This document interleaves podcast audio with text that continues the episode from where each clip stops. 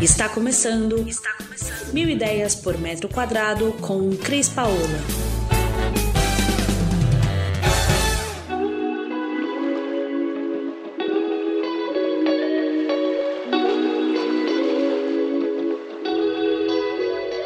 Olá, Cris Paola, direto aqui do nosso canal do podcast, trazendo mais informação para vocês. E hoje eu quero deixar umas dicas sobre plantas que atraem boa energia para sua casa. Como vocês sabem, eu, como consultora de Feng Shui e especialista no assunto, procuro dar sempre dicas para que você tenha a melhor energia no seu espaço, seja na sua casa, seja no seu escritório, e com isso atingir sempre uma melhor qualidade de vida e resultado dela. E não podia deixar de ser de falar das plantas que podem atrair a melhor energia para sua casa. Antes de continuar, fica aqui que a gente vai falar das cinco principais plantas que você pode ter dentro de casa. Mas eu queria lembrar que se você tiver curiosidade e quiser um pouco mais sobre esse assunto, vai lá no nosso canal do YouTube ou no nosso blog, para que você possa então ver o que mais que a gente fala desse assunto. Segue o nosso canal que a gente sempre traz novidades por aqui. Todos os nossos canais, YouTube, blog e Instagram, têm o mesmo nome do canal do nosso podcast, Mil Ideias por Metro Quadrado. Então vamos lá! Quais as plantas que a gente pode ter em casa que podem atrair maior energia ou distribuir melhor essa energia no espaço? As plantas, de uma maneira geral, elas representam vida dentro dos nossos espaços e fazem parte da decoração da nossa casa, quem não acha lindo entrar numa casa toda florida? Normalmente, quando a gente vai dar uma festa, a gente se preocupa em ter vasos com plantas naturais para alegrar esse ambiente, afinal, é uma festa. Vocês sabiam que, além de tudo isso, as plantas podem atrair energias positivas e afastar a energia negativa do seu ambiente? Então vamos lá. Vou começar pelo alecrim. Para purificar o ar e afastar as toxinas prejudiciais, o alecrim, além de cheiroso, é uma boa opção. Ele melhora o bem-estar físico e mental da gente, trazendo paz interior. A maneira de cuidar de um alecrim é deixar ele num lugar ensolarado e não colocar muita água, senão você pode acabar fazendo com que ele sofra com muita água.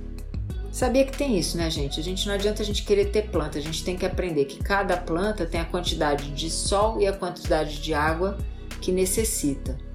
Às vezes a gente quer resolver a nossa vida e sai molhando tudo, abre, bota tudo no sol e aí a gente acaba prejudicando algumas plantas. Então é legal entender e hoje o Google, o nosso telefone, pode ser um, um grande mestre do que fazer com cada planta que a gente tem em casa para fazer ela durar mais tempo e trazer mais alegria para esse ambiente. Vamos falar da arruda? A arruda é uma planta poderosa para atrair proteção, sabia disso?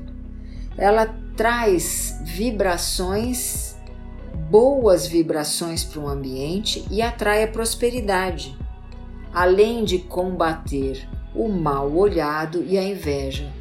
Quem já não recebeu aquela diquinha de compra uma arruda e põe o ambiente para limpar o ambiente? É isso aí. A arruda, ela tem esse, essa característica de purificar o seu ambiente. O jeito certo de cuidar é manter ela sempre úmida, então a arruda já precisa estar tá sempre com água. E em lugar próximos às janelas, ela tem que ter o contato com o sol. Vamos falar agora de uma planta que ela é interessante, porque além de fazer parte da nossa decoração, ela, ela é uma planta que ela é, ela é muito utilizada na cultura japonesa e chinesa. É o bambu. O bambu é conhecido por transmitir ao ambiente uma sensação de bem-estar, tranquilidade. E queira ou não, ele traz algo de sofisticado para aquele ambiente. Sabe aqueles aquelas paredes que a gente reveste de bambu e ilumina, fica muito bacana. Além de atrair sorte e afastar a inveja, a planta requer alguns cuidados. O bambu é o caso ao contrário, ele não precisa de muita água. E ela não pode ter o sol como uma é, luz direta.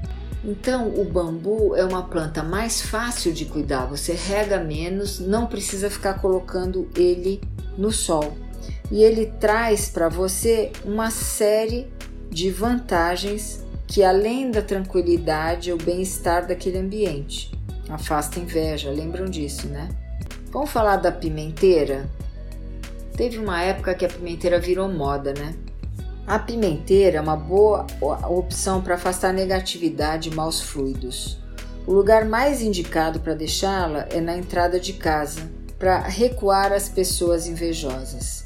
A planta deverá ter contato diário com a luz solar e molhada em horários mais frescos do dia, nunca nas suas folhas. Se a pimenteira for com a cor vermelha, você também pode colocar ela em frente à porta de entrada da sua casa, na parede contrária, porque aí ela ainda ativa com o vermelho o sucesso do seu negócio.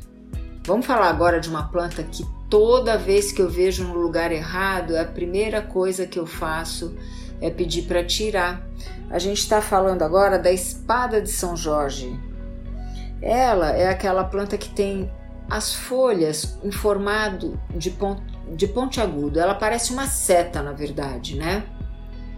A espada de São Jorge ela é considerada uma planta que deve apenas ser colocada, por exemplo, na sua área de sucesso, essa que eu acabei de falar. Por quê? Porque a espada de São Jorge, com essa ponta, ela representa como se fosse uma chama do fogo e é por isso que o único lugar que a gente deve colocá-la dentro de uma casa é na nossa área de sucesso. Para o chinês, todas as plantas que representam um, uma, uma ponta aguda, um espinho, elas trazem para a gente a sensação da dor. Então elas devem ser evitadas no ambiente. A única que a gente aconselha usar é a espada de São Jorge ela jamais deve ser colocada na nossa área de saúde, que é o centro da nossa sala, por exemplo. Com ela, a gente pode atrair também coragem e prosperidade. Para cuidar de uma espada de São, São Jorge, é, é necessário um pouco de luz. Então, ela deve ser colocada eventualmente no sol, sim. E quando for fazer a rega da espada de São Jorge, evite colocar no meio das folhas, apenas em volta, para que ela não morra logo, tá? Muito bem. Então, eu encerro as minhas dicas de planta aqui com a espada de São Jorge. As plantas no ambiente, elas têm uma importante função. Quando a gente põe uma planta no ambiente, ela morre imediatamente. Preocupe-se com isso. Ela é um excelente termômetro de que a energia do seu ambiente não está legal. Agora, se você não tem paciência, não gosta de escolher planta, ouviu o que a gente falou aqui, mas é uma pessoa mais prática, não quer pensar em planta isso, planta aquilo, eu te dou um conselho final que é: escolha sempre a planta que você olha e acha linda. Ela deve ter bastante folhas, ser bem viçosa, que aí sim ela vai trazer para você sempre muita energia boa.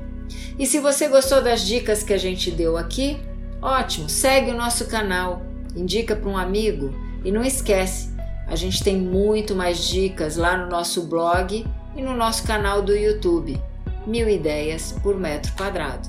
E a gente se vê por aqui em breve. Beijão!